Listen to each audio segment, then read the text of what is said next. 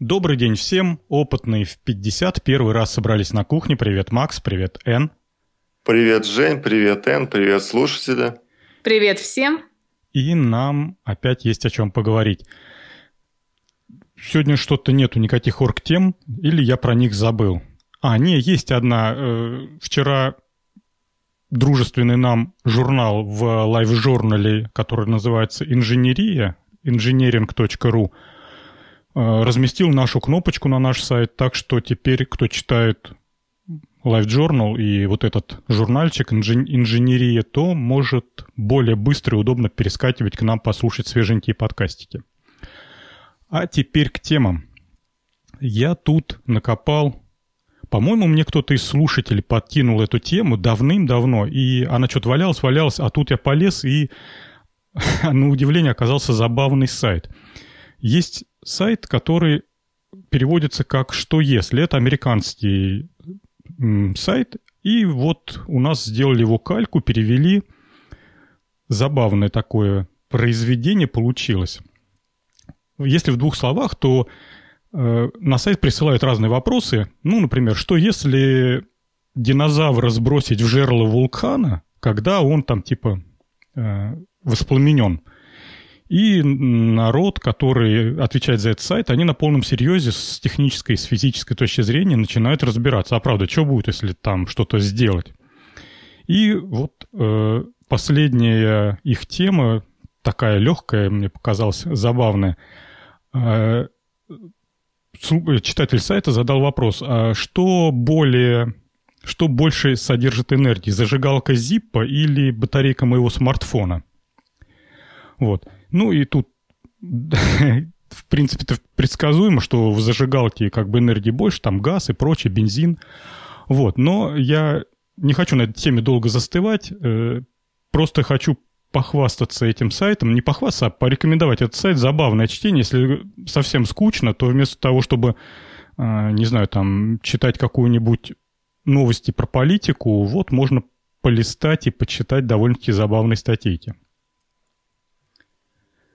Коллеги, идем дальше. Давай про кошек теперь давай. Да, про кошек. Ну, я вот, кстати, кто у вас из, из нас кота, котовод, котовед? Нет, не я. У, у нас в деревне, Жень, раньше жило 12 котов. Представляешь? Вот, вот. значит, Макс у нас но самый я... опытный. Но я... Давай, но... Макс. Но я не люблю кошек, честное слово. Особенно, когда они живут дома.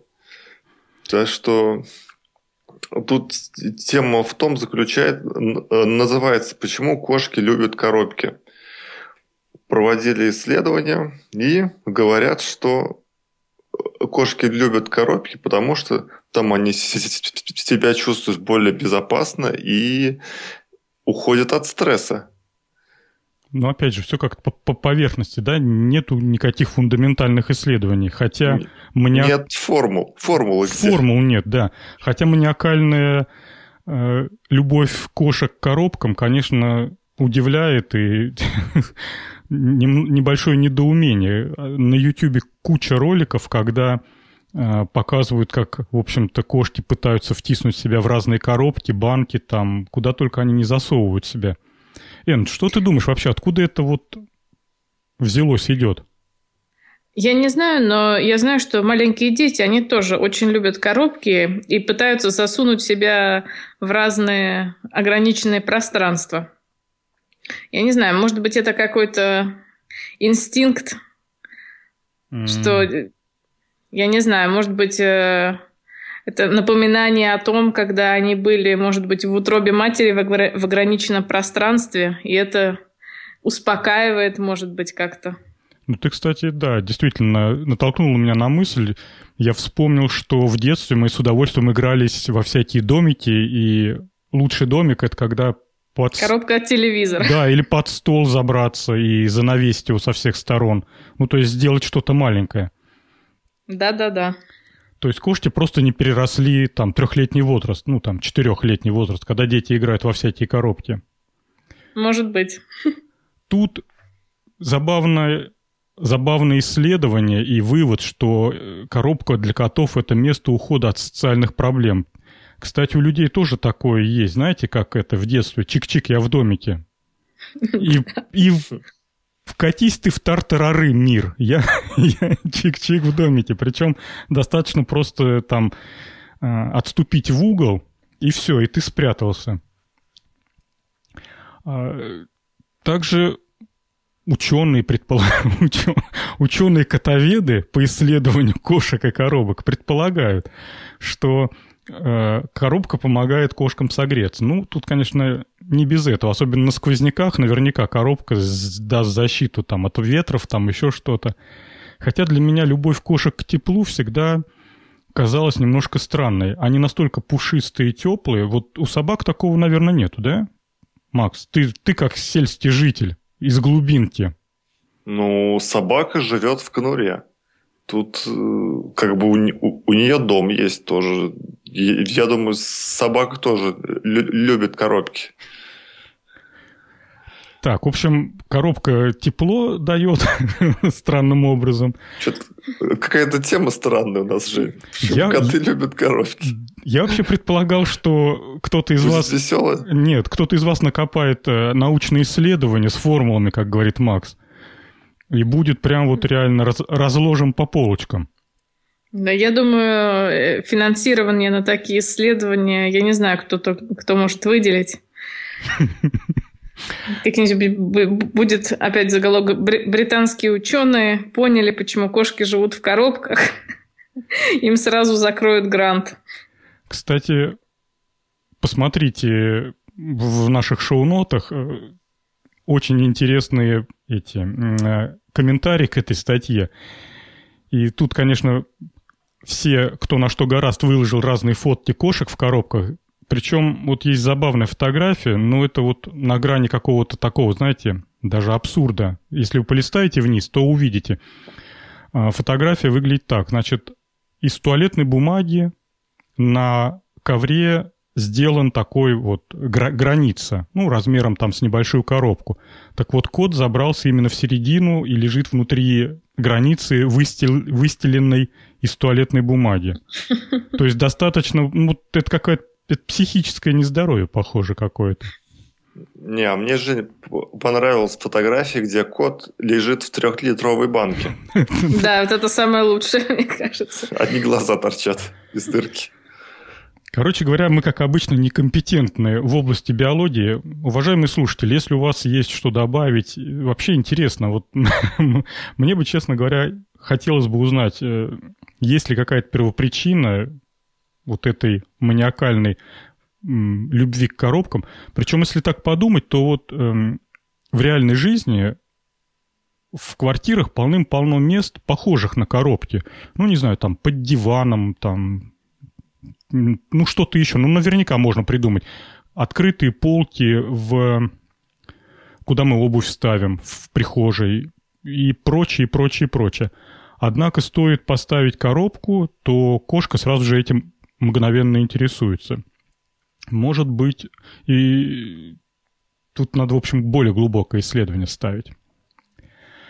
Жень, у нас, когда был, была корова, кошка спала на корове прямо в сарае. Залазит на нее и спит. Корова стоит, ест сено. А, вот это мне было как-то необычным казалось. Почему корову не прогоняет? Видимо, корове тоже тепло было. Не только как кошки. Симбиоз такой. Так, а что еще было страшного на этой неделе, так это Н накопала тему, и, честно говоря, если это не шутка, то, конечно, как страшно жить. Н, давай, страши нас. Да, я, я такие темы подбираю обычно. Страшные. Да-да-да. Значит, можете ли вы представить, дорогие слушатели, что обычный песок, возможно, скоро станет на вес золота, и что в мире скоро начнется острая нехватка песка? А все почему? Потому что в Азии, в Арабских Эмиратах идет полным ходом строительство – А строительство это что? Это бетон, это дороги. А для этого нужен песок. Причем не любой песок, которого завались в пустыне Сахара, а именно песок с побережья. Потому что э, если, допустим, использовать в бетоне песок из пустыни, бетон будет плохо держать форму и разваливаться. А э, песок с побережья, он как раз э, очень высокого качества и хорошо подходит для изготовления бетона. Так вот, ученые ужасаются, потому что добыча песка идет полным ходом. Его цена, я вот нашла разные цифры, за последние 10 лет увеличилась примерно в 100 раз за тонну. Ну, цифры эти Слушай, надо проверять, потому это, что это с, на фантастика разных, какая-то, да. На разных источниках разные цифры приводятся. Э, где-то говорится, что на 20% в год повелич... увеличивается цена, где-то, что на 50%. Так, Но... вот, так вот во что деньги-то вкладывать надо. Да, и, да, и, и во всяких... Э, э, в разных странах, которые находятся на побережье, процветает пиратская добыча песка. То есть люди крадут грузовиками песок и продают его на черном рынке, что черный имеет... Рынок, под... Черный рынок песка. На, на полном серьезе, вот э, э, в, в ссылке, которую я нашла, речь идет о Капе Верде, я не знаю по-русски, как это странно, зеленый мыс. Ну, по-моему, оно через букву «Б», «кабе вербе» читается. Ну, по-русски. Скоро, наверное, песок будут в, в, в желудках возить, как наркотики. Вот-вот. И что действительно все население побережья занято тем, что продает э, песок на черный рынок. Но это под собой имеет катастрофические последствия для прибрежной зоны. Во-первых, это уничтожает всю морскую флору и фауну, а во-вторых, э, ведет за собой эрозию побережья. То есть море будет затапливать прибрежные районы. В общем, страшно жить, товарищи. А флору, фауну, там в статье было написано, там черепашки больше всего страдают. Да, да, черепашки страдают, ну и плюс э, все, что там Водоросли, наверное, тоже какие-то. Ну, конечно, они укоренялись в этом песке, а черепахи закапывают свои яйца в прибрежной зоне, а они все приплыли, вылезли, а песочка-то и нету. Да, причем песок-то еще используется в, в транзисторах, это же кремний. Ну да. Кстати, кремний же вроде бы самый распространенный элемент на Земле, на планете Земля.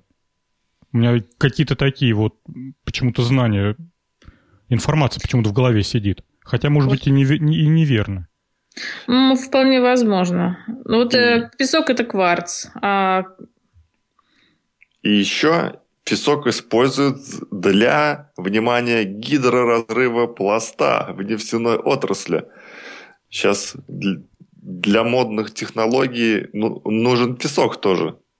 Ну, смотря какой песок. Может быть, песок из пустыни вполне подходит. Тут, понимаешь, о чем речь? Тут речь о, о том, что для строительства вот именно нужен песок с, с, с прибрежных районов.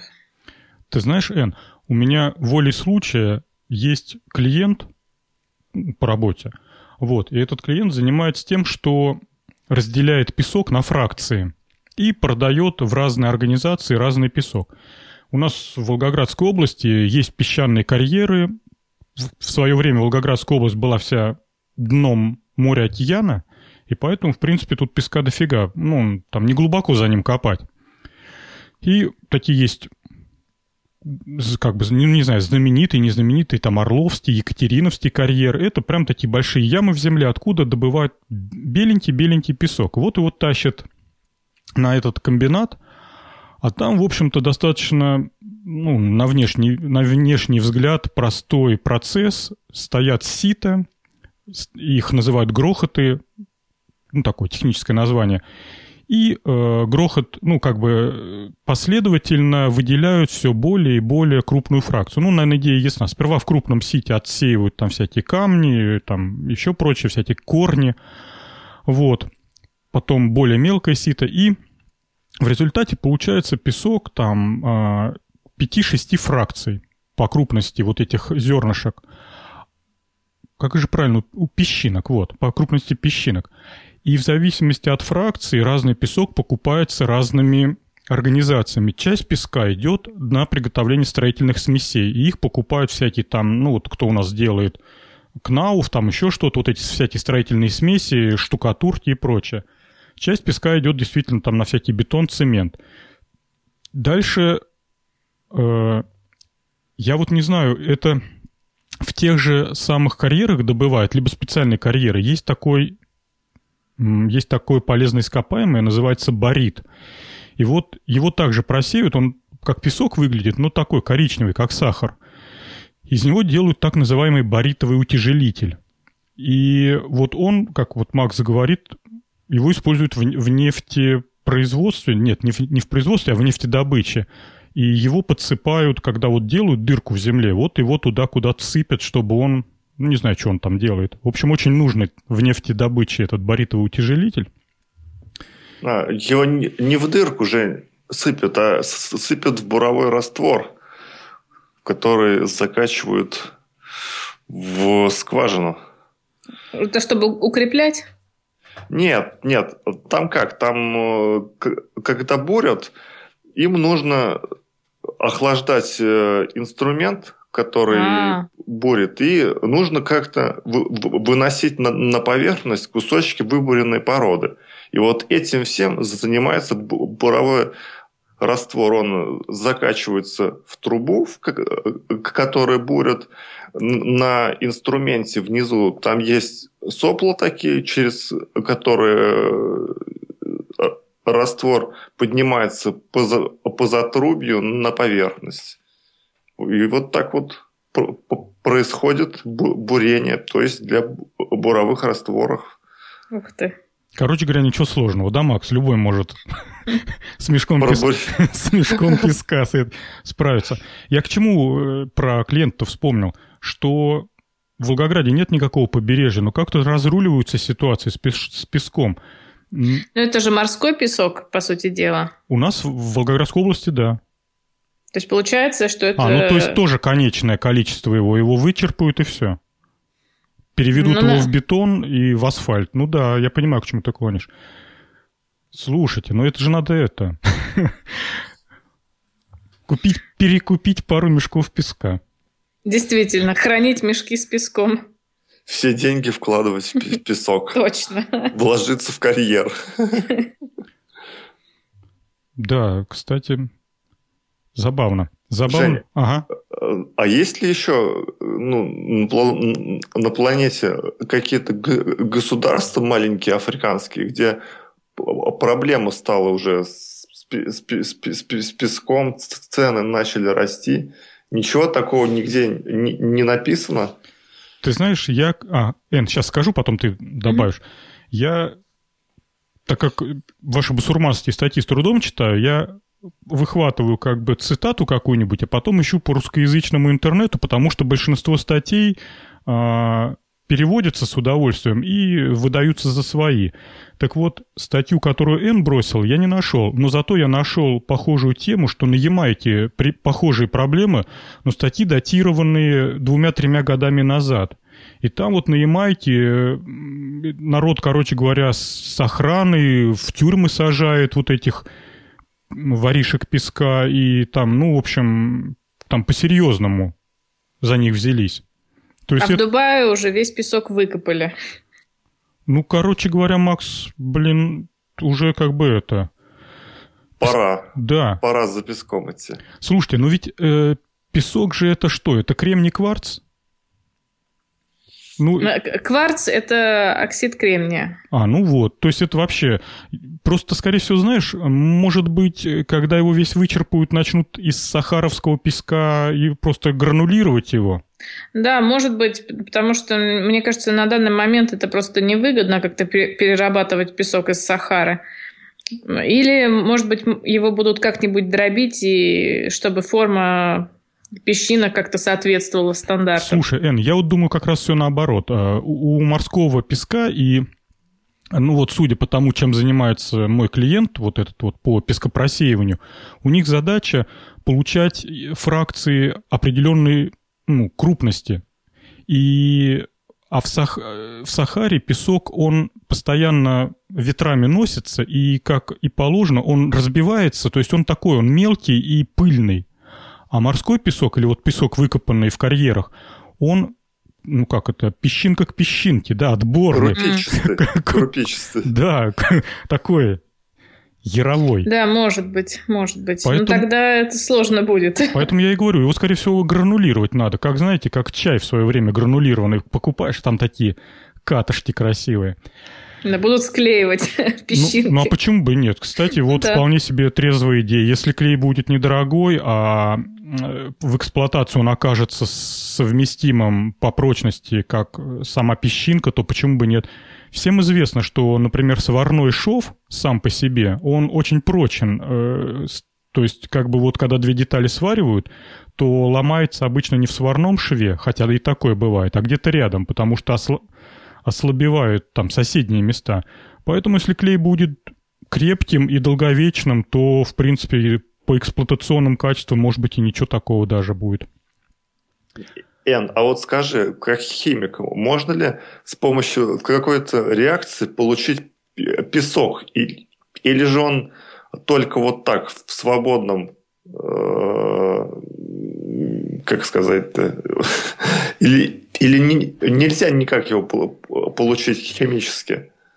Ну, я думаю, можно кремний э, окислить.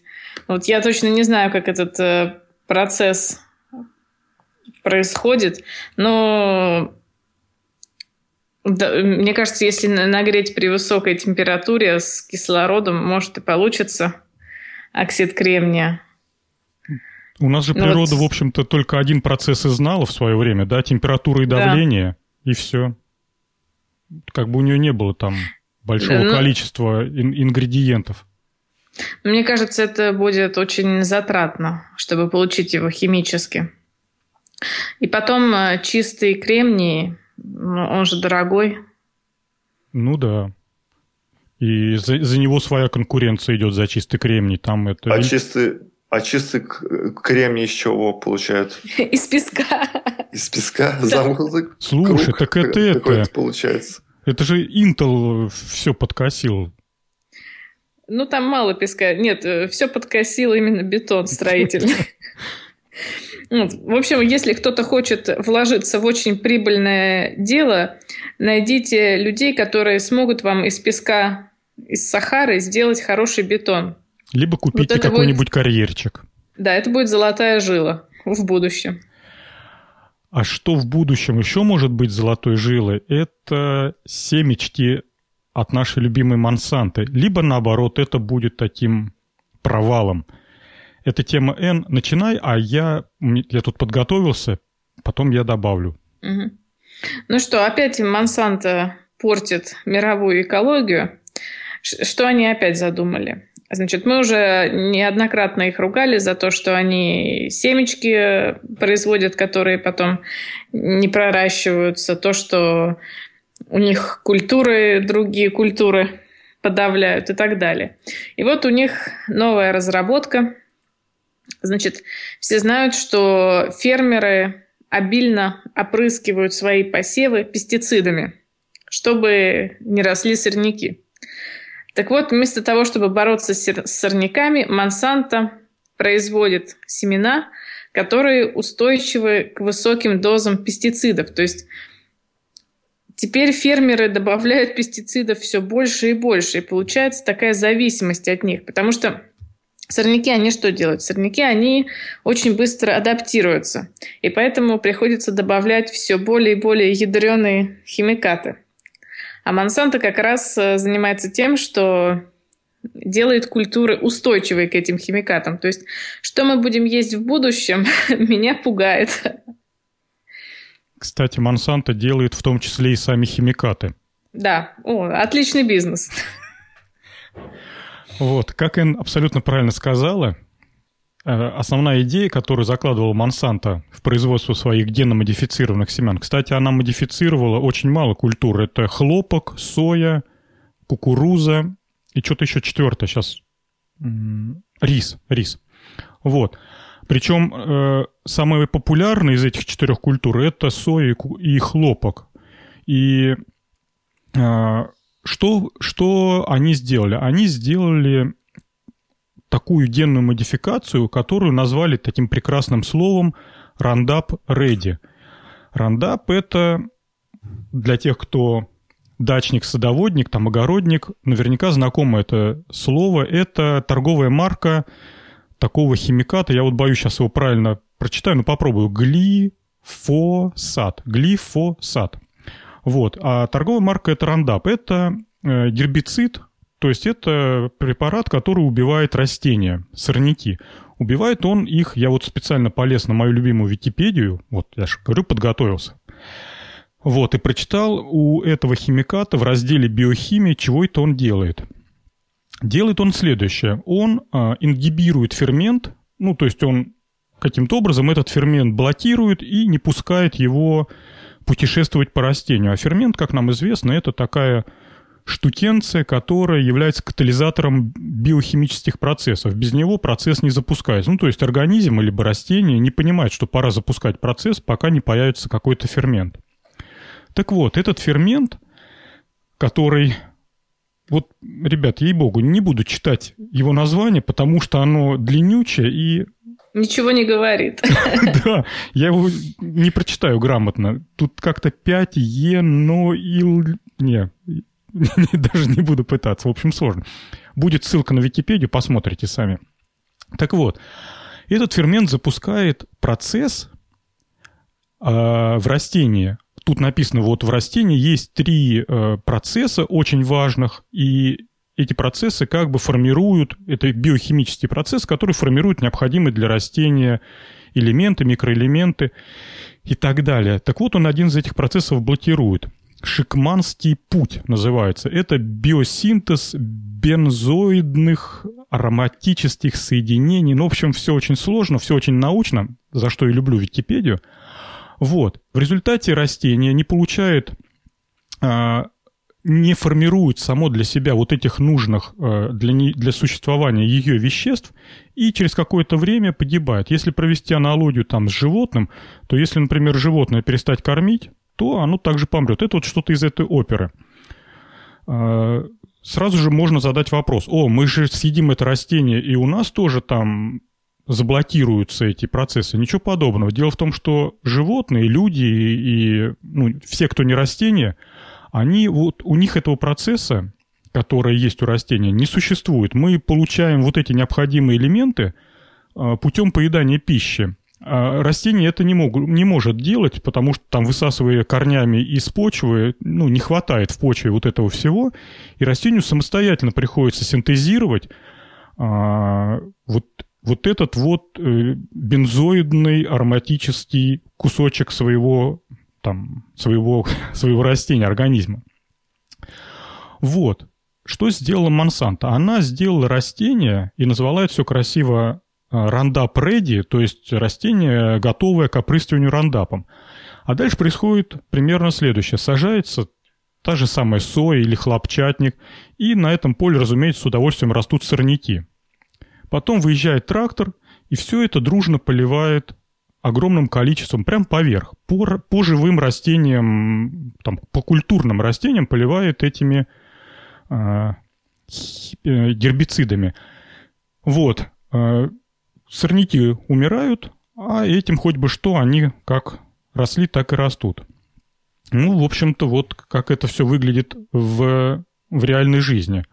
Что дальше происходит? Дальше происходит следующее. Во-первых, несмотря на критику, на критику вот этих процессов от компании Monsanto, у этого способа есть все-таки и положительный эффект один – мы сегодня уже говорили про такой процесс, как эрозия. Ну вот упоминали его про эрозию береговой линии.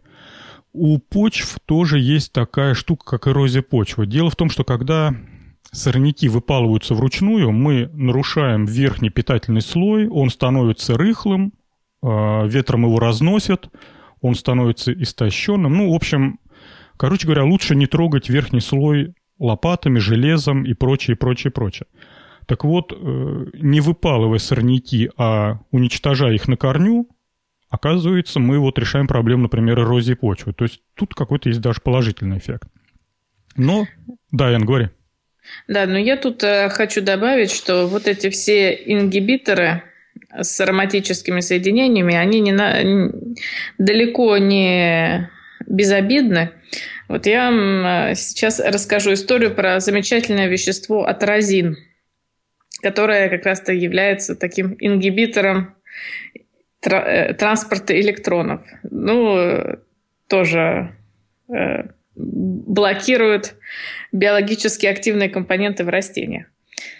В общем, в Европе, когда женщина беремен, беременеет, ей врач дает список веществ химических, с которыми она не может сталкиваться. Причем не только она не имеет права с ними работать, но и не имеет права находиться в лаборатории, либо в цехе, либо в любом другом помещении, где эти продукты были, либо с ними другие люди работают. И вот половина этого списка – это как раз э, э, э, противосорняковые компоненты. А все почему? Потому что эти вещества, как выяснилось недавно, являются фетотоксичными, то есть вызывают пороки развития плода – Поэтому вот вещество, допустим, атразин, которое очень широко используется в Америке, оно в Европейском Союзе запрещено с недавнего времени. Вот. И я смотрела передачу, рассказывали про рабочих, которые работают на американских полях с атразином. У них продолжительность жизни укорачивается очень стремительно, и что у них различные проблемы и опухоли в них, и проблемы с э, фертильностью у мужчин.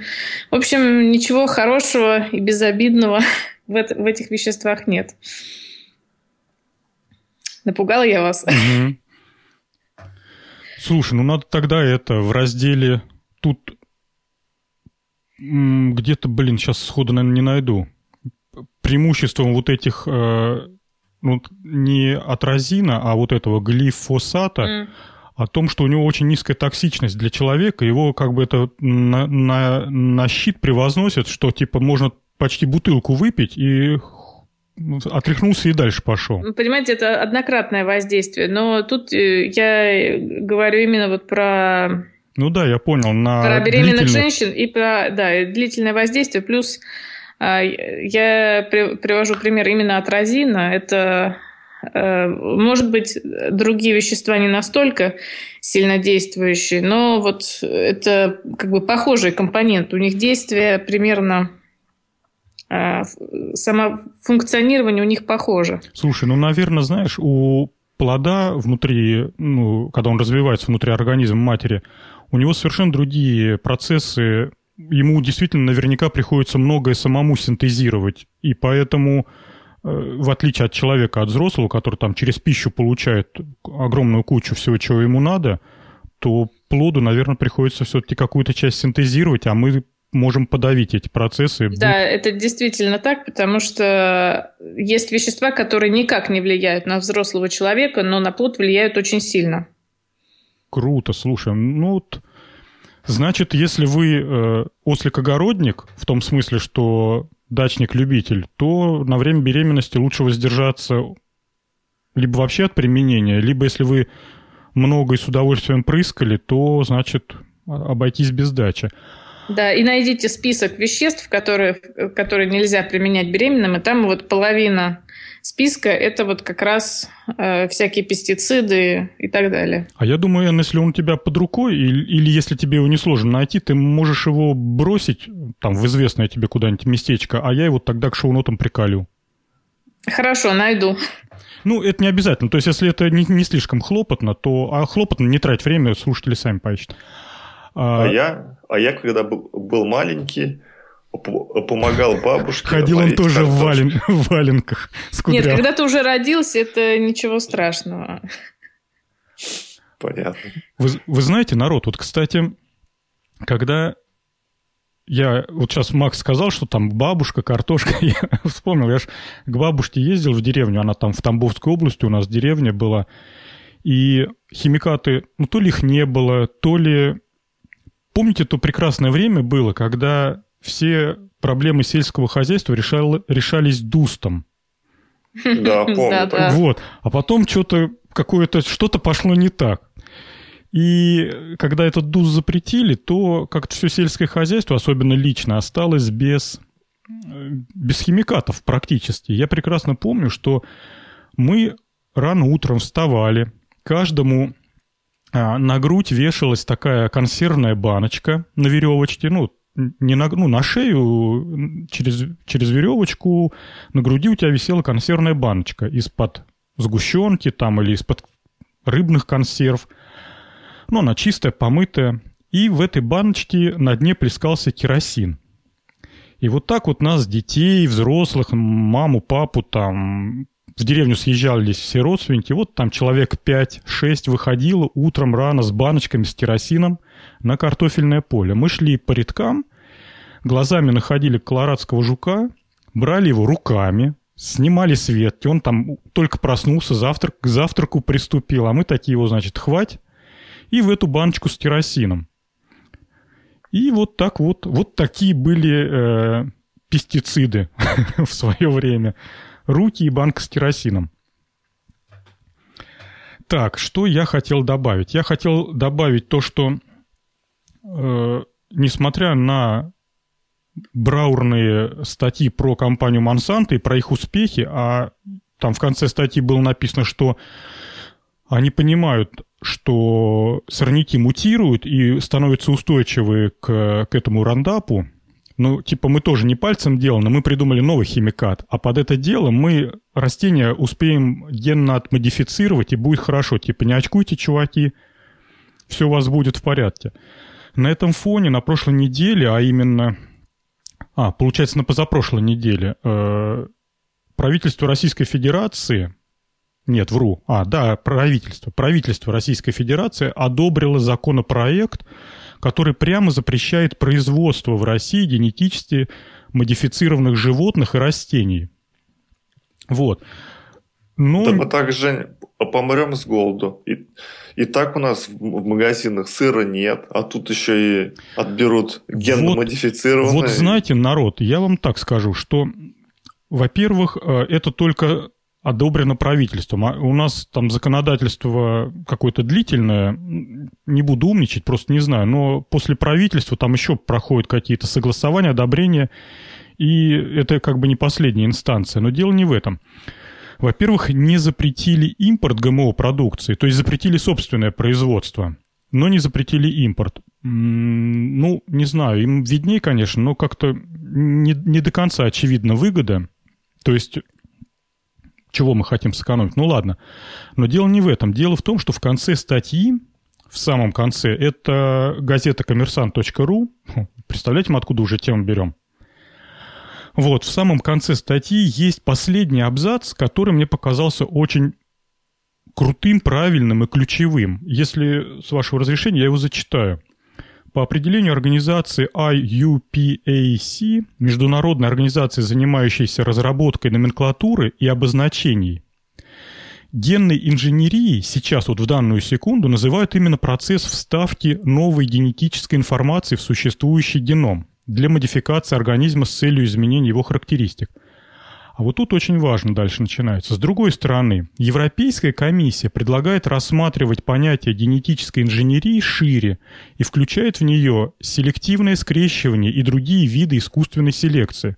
Вот то, что мы имеем в виде э, гибридов семян, культуры гибридные, это селективная селекция, скрещивание, это непрямое вмешательство в, в генные цепочки – а вот э, то, что прям вот реально генно модифицировано, то, на что уже прям поставлен штамп, то есть там генный инженер Вася своими грязными руками через микроскоп забрался в семечко чего там, сои, вытащил у него один, один кусочек гена и вставил новый кусочек гена. Пока, вот я перечислял, пока только четыре культуры получили распространение, видать, это очень дорого, долго и сложно, в общем, выпускать такие семена. Не все так быстро получается пока. Так что, Макс, пока не бойся. Хорошо, буду спать спокойно.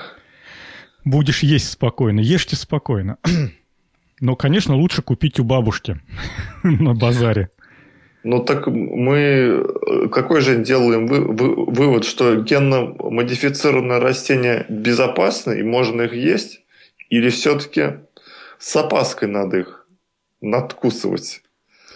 Ну, вот смотри, все-таки вот если, опять же, быть педантом и э, настоять на том, что генно-модифицированные, по большому счету, только соя и хлопок, то хлопок мы не едим, а сою мы тоже практически не едим. Ну, в том смысле, что м, в сыром виде. Макс, когда ты последний раз там соевую похлебку себе варил? Я, я недавно заходил к, к товарищу, он у меня Кришнаид, он меня угощал мясом, э, соевым мясом. Ну, как? Ну, так-то вкусно вроде. Чувствуется. Вроде. Ну, то, что его добавляют везде, это да. Ну, там его все равно, наверное, мало добавляют. Хотя черт его знает. Ну что, народ, я предлагаю... А, Макс просил вывод сделать.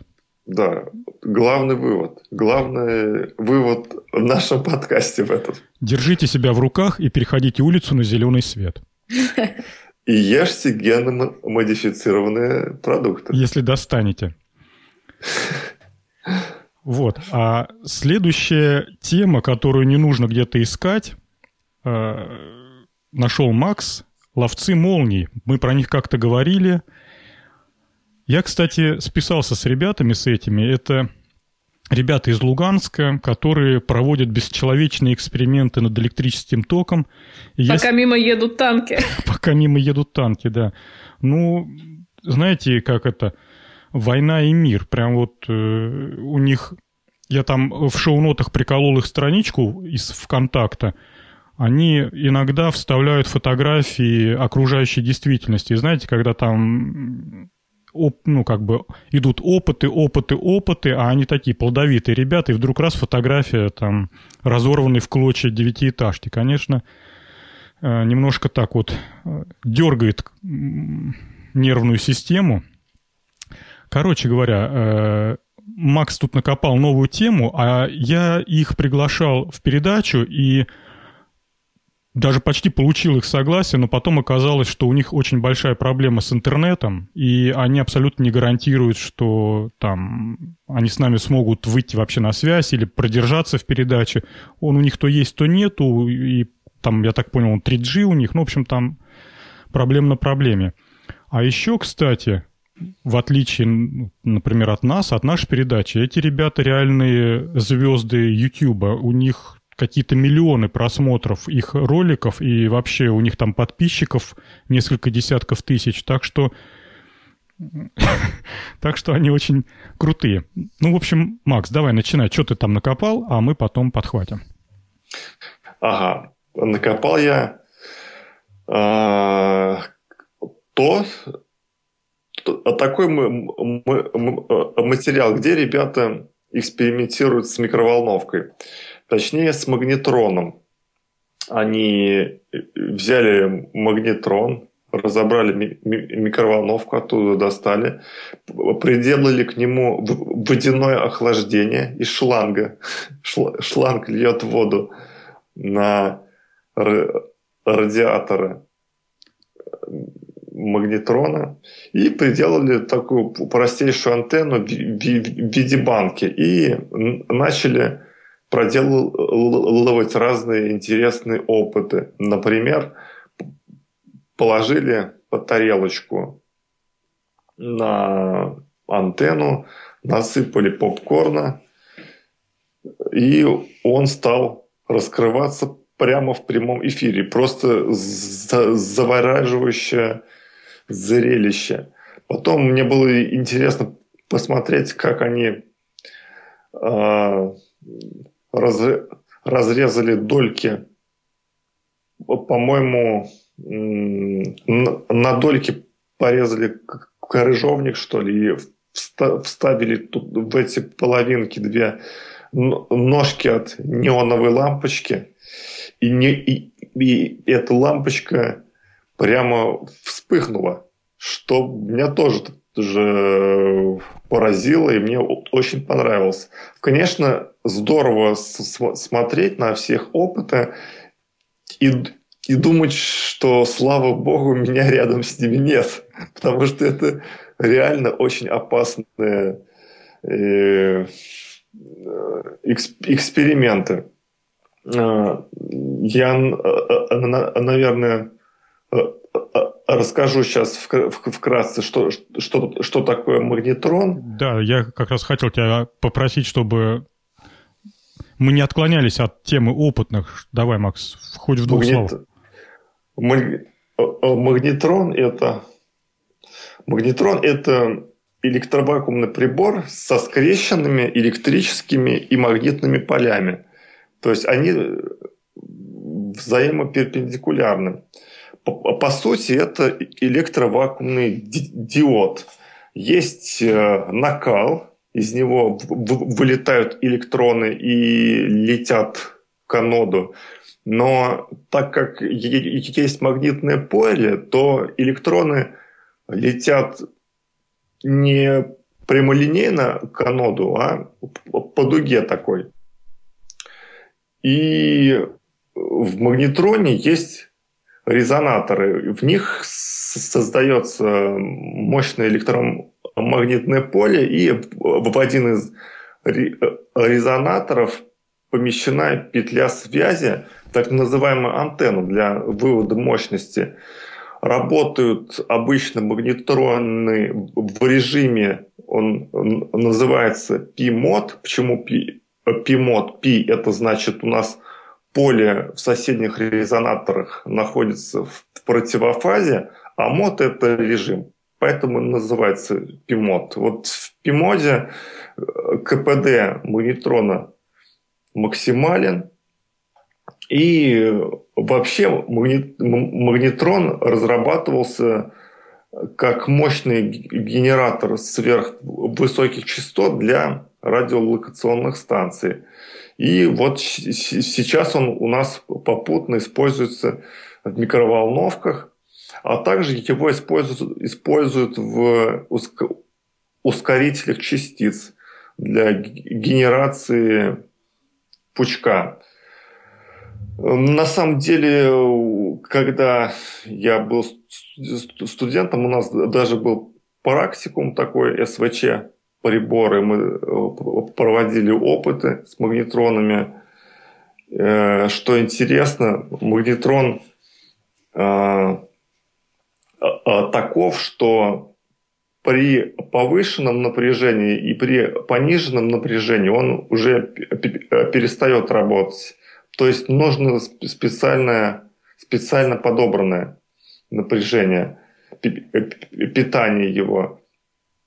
А мощность можно менять только скважностью э, подачи мощных Ой, подачи, что я говорю.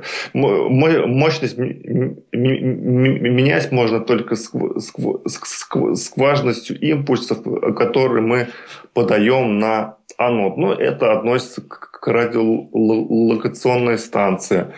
Магнетрон, который используется в микроволновке, имеет мощность около 800 ватт, что является довольно высокой мощностью, и она очень опасна для людей.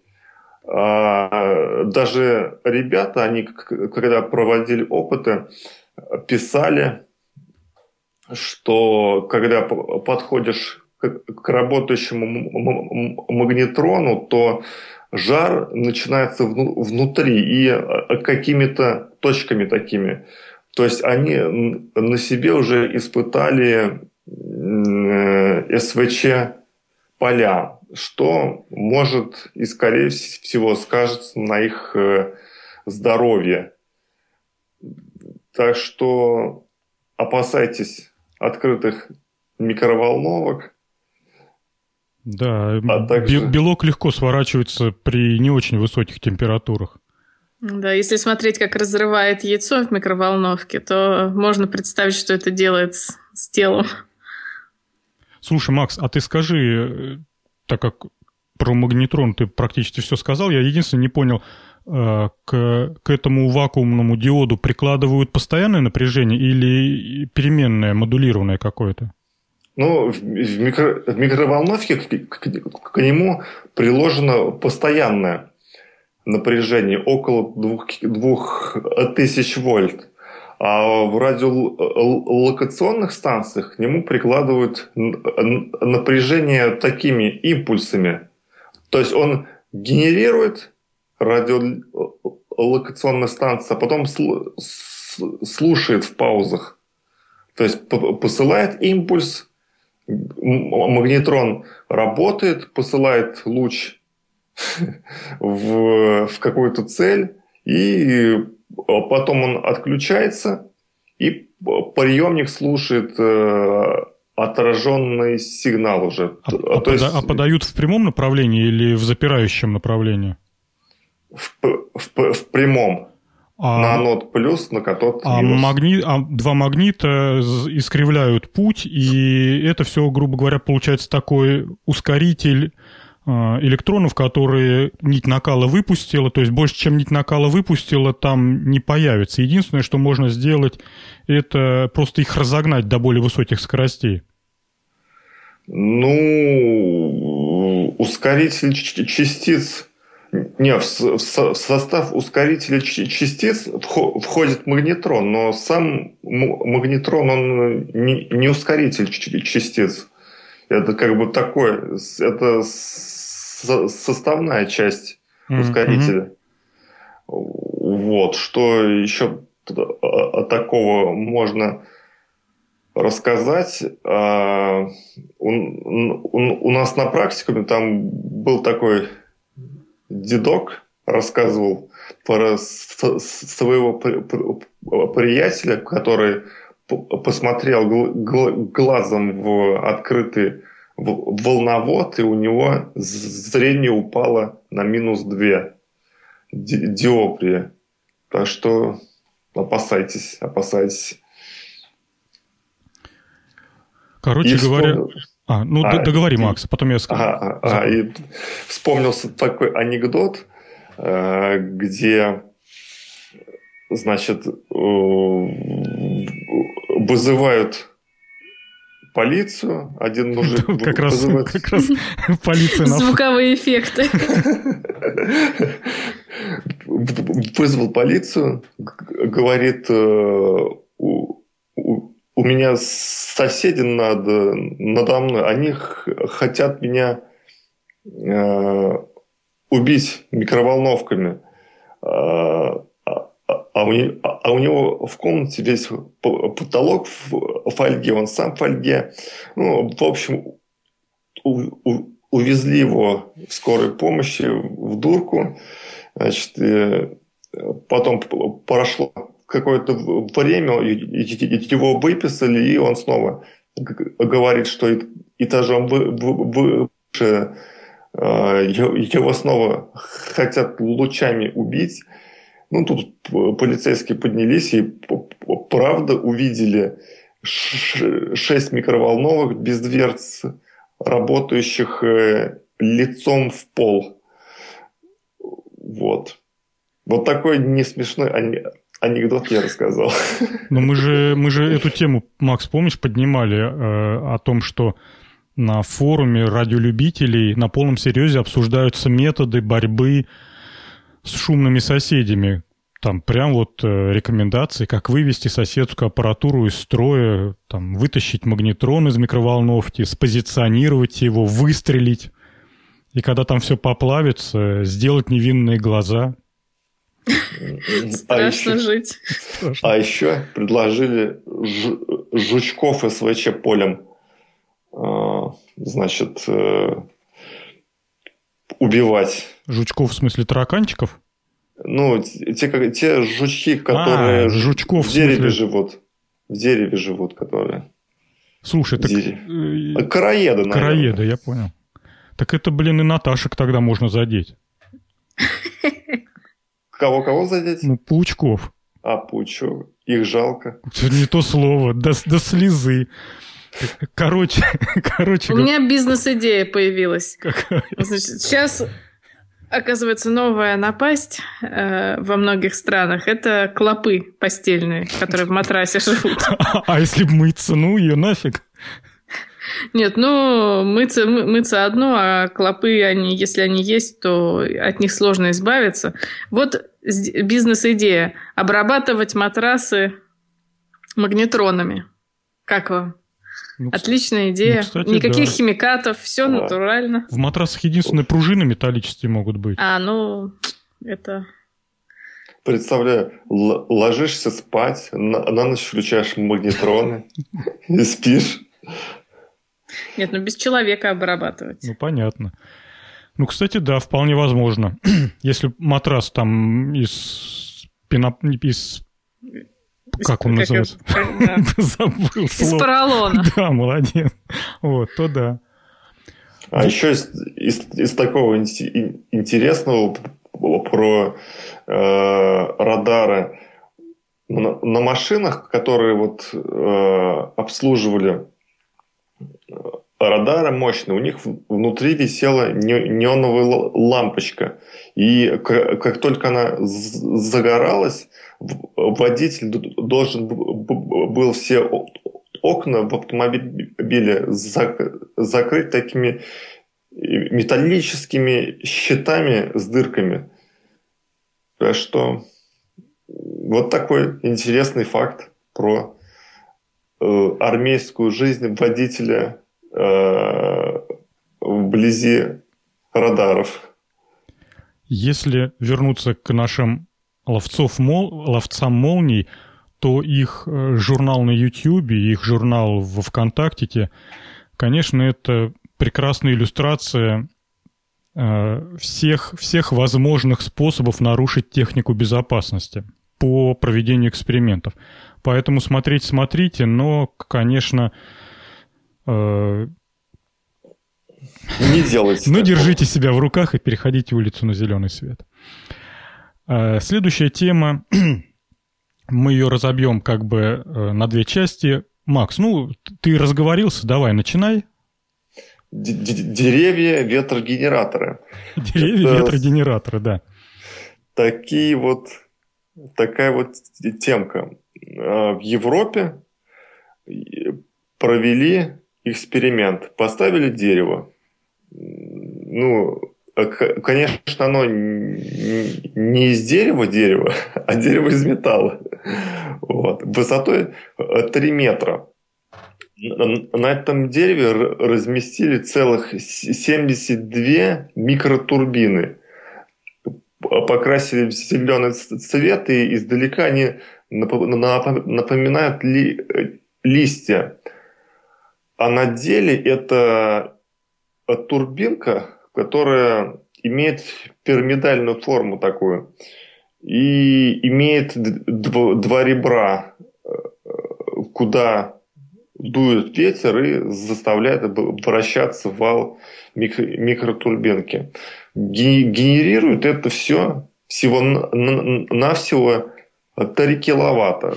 3 киловатта много это или мало, но это только на один дом. Один дом можно запитать. То есть 72 микротурбины генерируют всего-навсего 3 киловатта. Я сразу подумал, как это все обслуживать вообще, потому что, ну, слишком много турбинок. Я, мне, мне кажется, это скорее дизайнерская такая выходка, нежели чем выходка научная.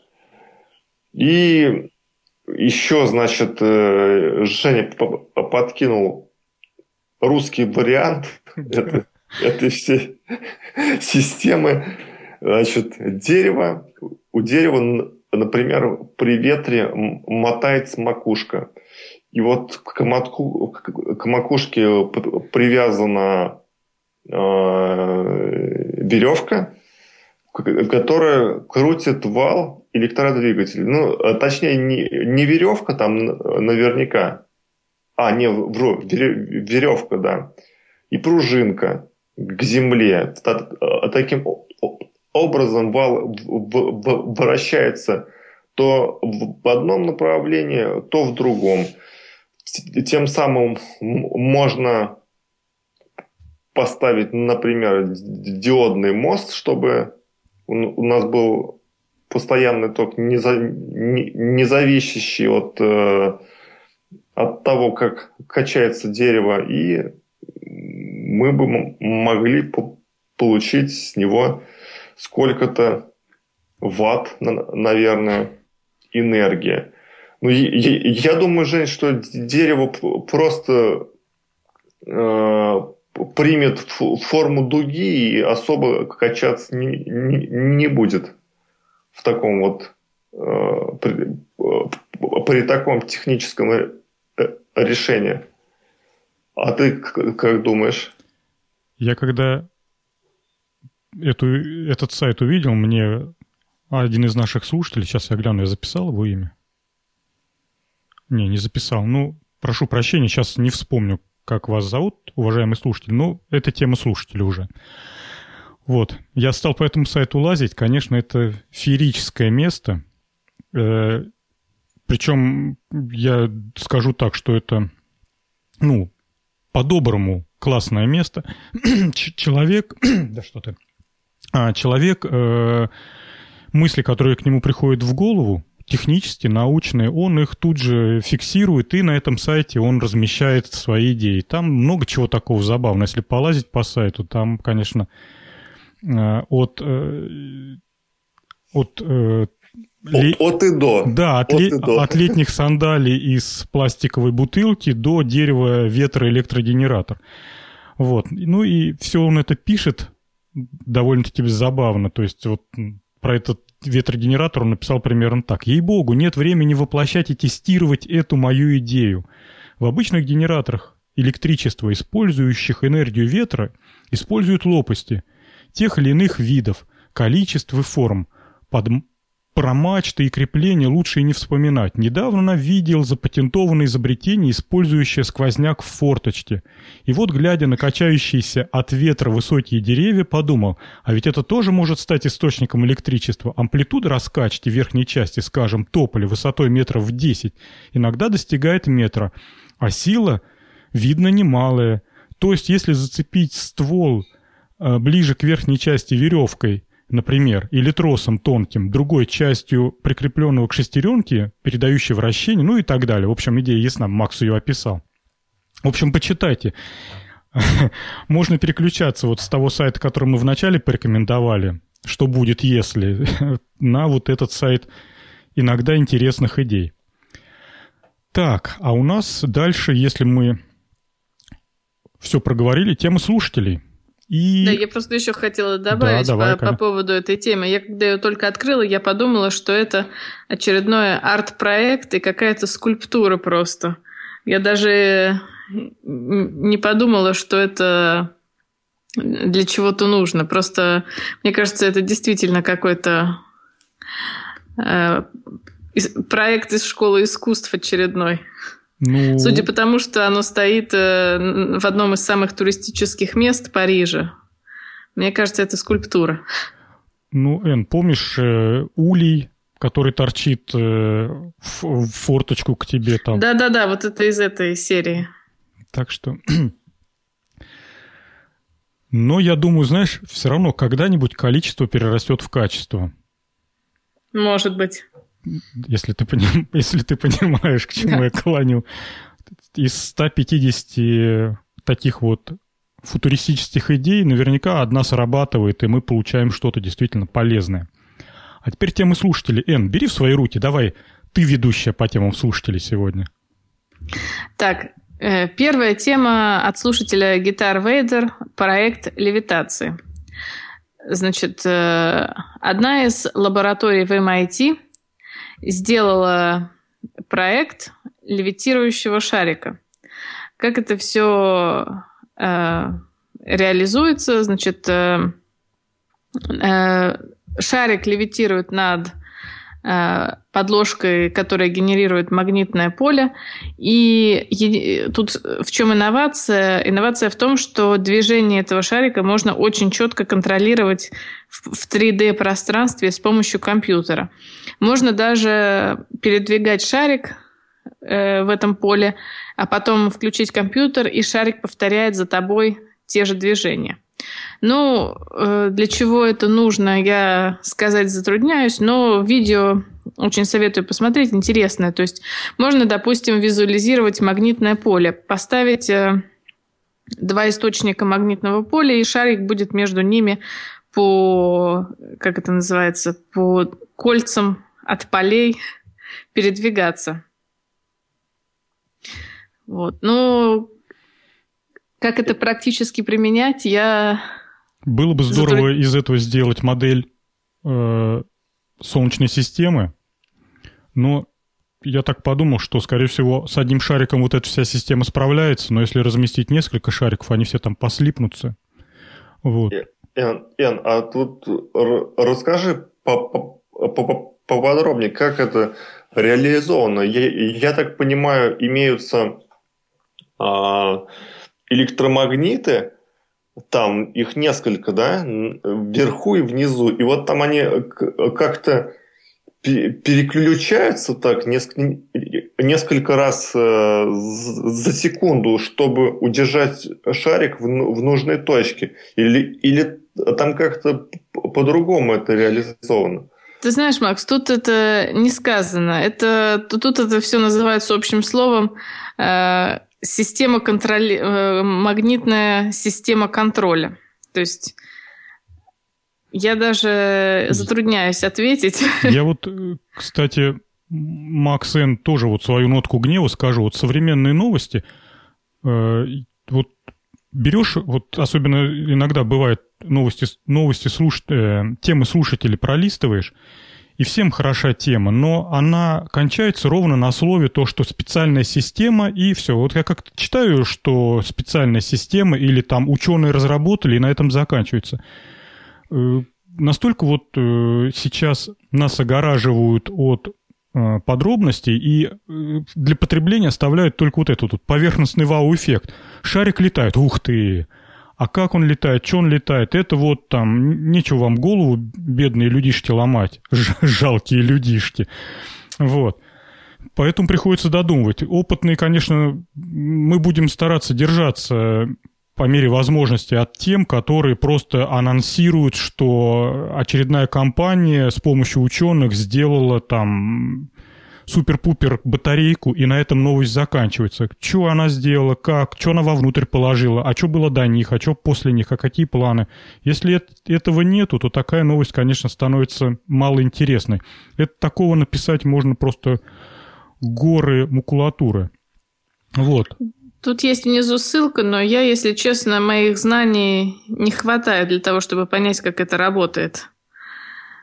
Там я посмотрел, у меня такое подозрение, Макс, Н, что они даже одним электромагнитом обходятся, который располагается сверху.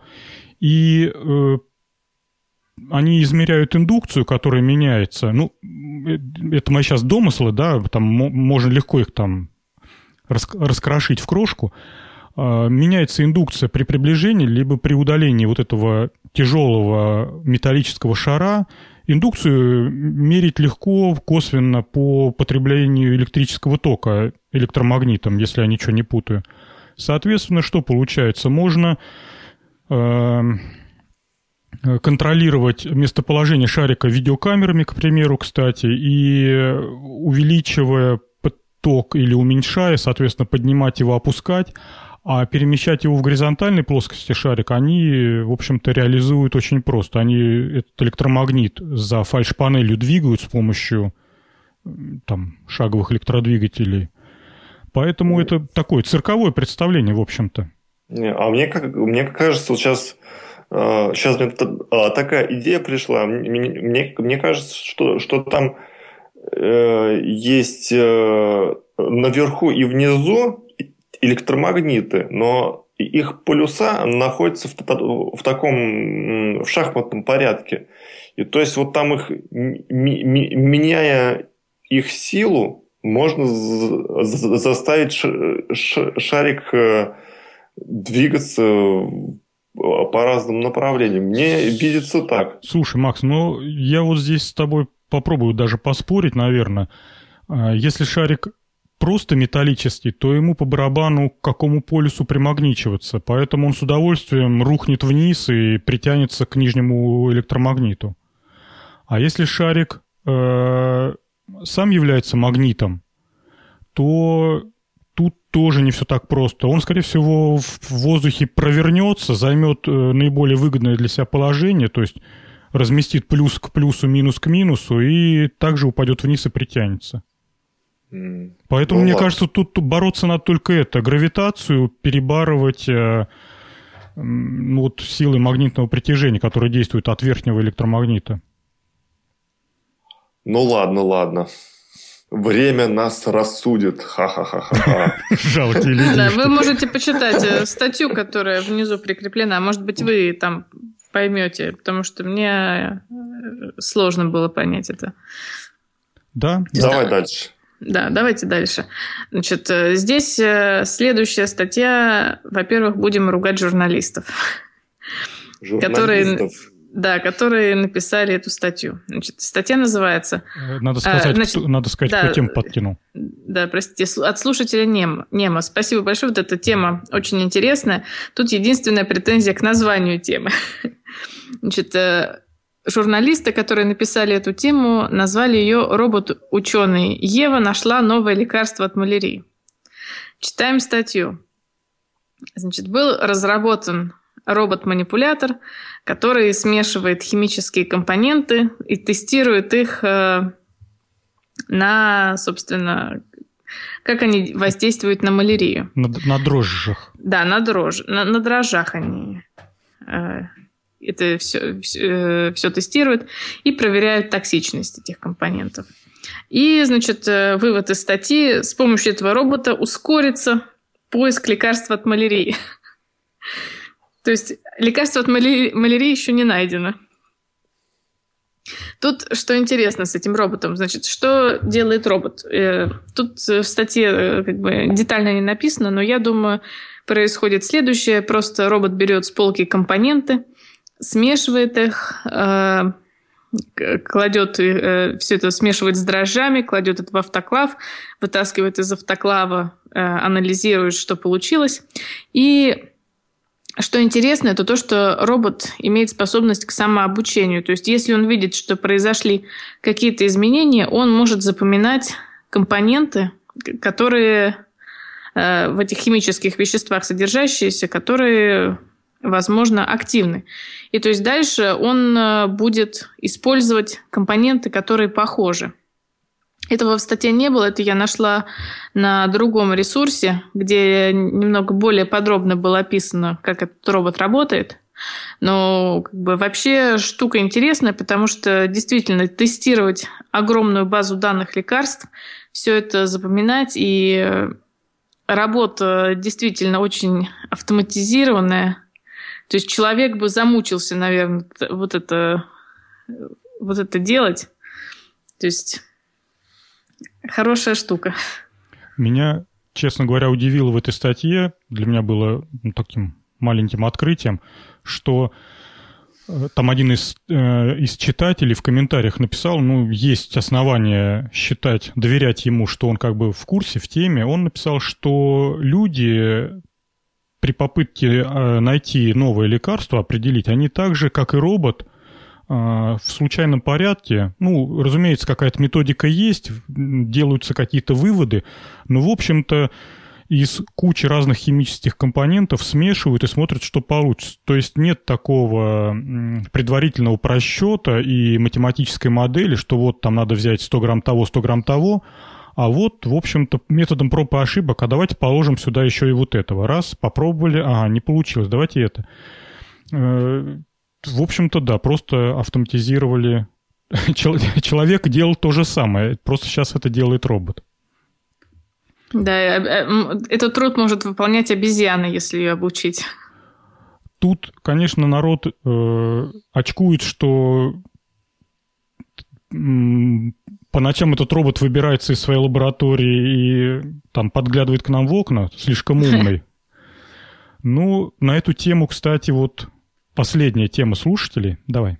Да, еще одна тема от слушателей Нема – это тема о том, что Билл Гейтс опасается искусственного интеллекта, э, потому что недавно с Биллом Гейтсом было проведено интервью, и он объявил две потенциальные проблемы, которые могут возникнуть в будущем. То есть, э, во-первых, э, искусственный интеллект начнет выполнять работу, которой, которой привыкли люди. То есть э, работа, которая для нас важна и которая придает нам смысл жизни. И второй момент – и то, что сильный искусственный интеллект может эволюционировать состояние, которое конфликтует с целями человеческих систем. Ну, я, я уже в, один, в, одном из прошлом, в одном из прошлых подкастов выражала свое мнение по поводу таких опасений. Мне кажется, все это на, на данный момент настолько примитивно, что мне кажется, такое в принципе невозможно. Но это мое личное мнение. Как, что вы думаете, коллеги? Я скажу, я вот сейчас, пока ты говорила, э, поискал, когда Билл Гейтс написал свою книжку «Дорога в будущее». Ну, может быть, вы знаете, что у него есть книга. Вот. Книгу он написал в 95 году. Так, между прочим, это 20 лет назад этой книги. 20 лет назад. Этой книге 20 лет, написан 20 лет назад. В 95 году, если кто помнит, э, интернет это было такое, ну как сказать-то, такое развлечение избранных, э, малопонимаемое, социальных сетей не было, ВКонтакта не было, Фейсбука не было, Твиттера не было, ничего не было, Firefox а не было, был один Internet Explorer, был Windows 95, только-только вышел, а вообще-то был еще Windows там, чего там, 3.11. И вот в то время, 20 лет назад, Билл Гейтс пишет э, в книге «Дорога в будущее», что скоро, либо очень скоро интернет это будет практически все. Это будет огромная индустрия, м, привычные жизненные процессы благодаря интернету превратятся в другие, торговля станет другой, страховой бизнес будет не такой, как сегодня. Ну, там много чего он писал 20 э, лет назад. То есть, как бы, ну, понимаете то, что он видел, да? То есть он, в принципе, либо очень умный, либо реально там ему по ночам зубная фея нашептывает чего-то на ушко. Вот, поэтому нет, нет оснований не доверять этому человеку. И конечно, не надо там фанатично бросаться, как рассказывал... На холодильник. Да, как рассказывал Макс, обклеивать э, стены фольгой и делать себе шапочку из нее же. Но, скажем так, э, человек один раз попал настолько в точку, когда не было ни одной предпосылки там высказать все, что он высказал. Вот, поэтому если он говорит, что искусственный интеллект нужно держать под контролем, то я думаю, что по меньшей мере в этом ничего дурного нет, если его держать под контролем. Ведь мы же держим под контролем генную модификацию. Хотя, дай бог, это, ну, воруй и убивай, да, дай разреши, разреши любой лаборатории э, творить все, что угодно. Макс, а ты что думаешь насчет э, страсти по поводу искусственного интеллекта? Я вот думаю, интервью кто брал у Билла Гейтса? Робот Ева или робот Кука? Нет, тут написано в интервью Back Channel. Не знаю, кто такой Back Channel. Ну, не знаю, Женя, насчет искусственного интеллекта. У, у нас тут дороги не чистят, кругом лед. А я не думаю, что обойдутся без людей люди все равно нужны, без них никуда. А искусственный интеллект, он скорее должны бояться, должен бояться искусственного интеллекта офисный планктон.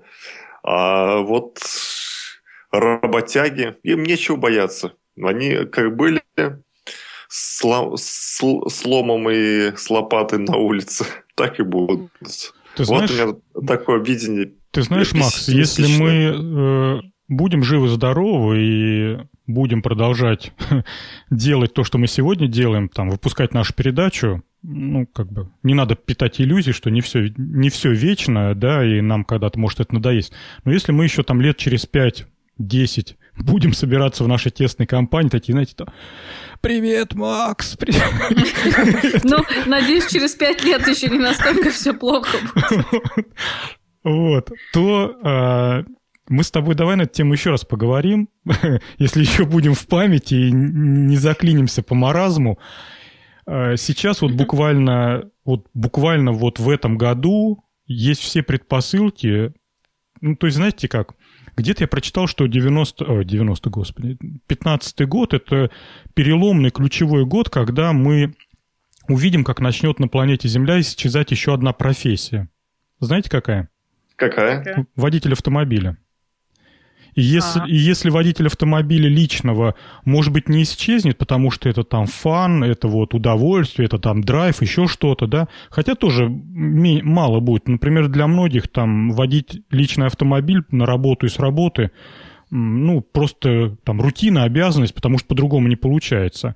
Вот. А вот водитель коммерческого транспорта, это профессия, которая сейчас стоит под угрозой исчезновения, потому что, ну, понимаете почему, да? Работяге надо платить, его надо отправлять в отпуск, он ходит на больничный, он может там забеременеть, родить, все что угодно может быть. Вот, а грузовик должен из карьера до просеивочной фабрики возить песок без остановки 7 дней в неделю, 24 часа в день. Поэтому, по-моему, прекрасен робот-грузовик – и ничего лучшего быть не может. Или корабль, который автоматически везет груз, или даже поезд. Абсолютно верно. Ну, кстати, а, поезда метро уже давно ездят под управлением роботов. Это, в общем-то, факт состоявшийся. Это только в московском метрополитене машинисты водят метро. И то, да, насколько... потому что там кто-нибудь может выброситься на рельсы, все-таки... Ты знаешь, Эн, не буду врать, если я сейчас э, не то говорю, там, поправляйте, и слушатели это, ну, в общем, не, не, извините, если ошибаюсь, но, по-моему, в московском, уже даже в московском метрополитене одна или несколько веток э, водятся э, роботами. Какие-то ветки водятся руками, людьми, а какие-то ветки водятся уже роботами. А в европейских метрополитенах, ну, опять же, не знаю, там стопроцентно роботы водят. То есть там нет человека в кабине машиниста. Да, я уже много раз ездила на трамвайчике, который, в котором нет машиниста. Там даже кабины машиниста нету. Ну, то есть вы понимаете, да? То есть вот эта профессия вот реально, то есть вот ей кранты. Поэтому, Макс, насчет того, что работяги, там, ну, по-разному может быть. Но с другой Я... стороны, э, извини, Макс, я тебя, я тебя перебью, э, искусственный интеллект, он, смотря какую работу он должен выполнять, он э, потребляет очень много энергии и неэффективно. Поэтому, не знаю, кирпичи класть, я думаю, все-таки, если если мы не будем думать о домах, напечатанных на 3D принтере, я думаю, кирпичи класть гораздо выгоднее работягам, чем роботам. Ну вот тут, кстати, может быть, и от этого нас и предостерегают э, Элон Маск, Билл Гейтс. Если искусственный интеллект станет именно интеллектом, ну, то есть вот вторая буква «и» будет не а, фарсом, а реальностью, то искусственный интеллект сделает все, чтобы не в домах лампочки горели и микроволновки жарили там яичницу, ну не яичницу, там что там, курочку подогревали, а чтобы вся электроэнергия по каналам шла именно вот в эти машины. И это, это настолько... Вот уже сегодня это настолько просто, потому что вы сами понимаете, все распределительные энергопосты, не знаю, как их правильно назвать, ну, не трансформаторные будки последней мили, а вот эти вот огромные станции, которые разруливают ситуацию, по каким проводам какой ток пускать. Вы же понимаете, что, что там везде компьютеры, интернет и т.д. и т.п. То есть там нет того мужика, который рубильником э, электричество из Москвы в Питер бросает.